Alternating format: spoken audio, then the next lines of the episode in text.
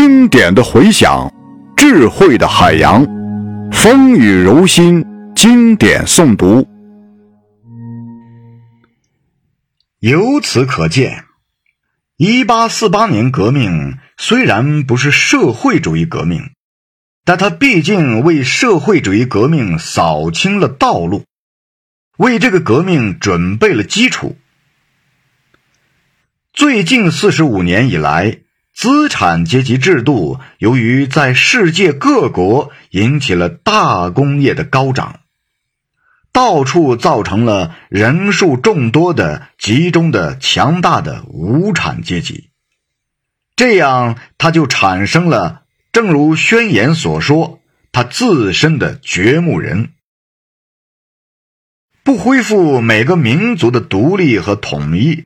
那就既不可能有无产阶级的国际联合，也不可能有各民族为达到共同目的而必须实行的和睦的与自觉的合作。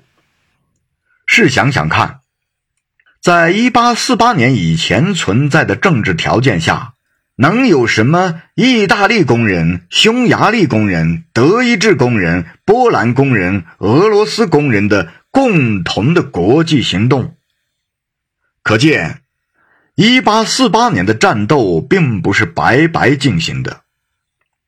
从这次革命时期起，直到今日的这四十五年，也不是白白过去的。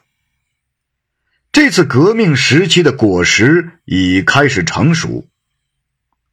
而我的唯一愿望是，这个意大利文译本的出版能成为意大利无产阶级胜利的良好预兆，如同宣言原文的出版成了国际革命的预兆一样。宣言十分公正地承认了资本主义在先前所起过的革命作用。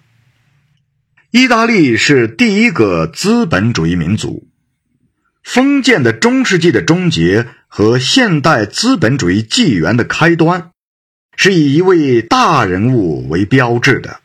这位人物就是意大利人但丁，他是中世纪的最后一位诗人，同时又是新时代的最初一位诗人。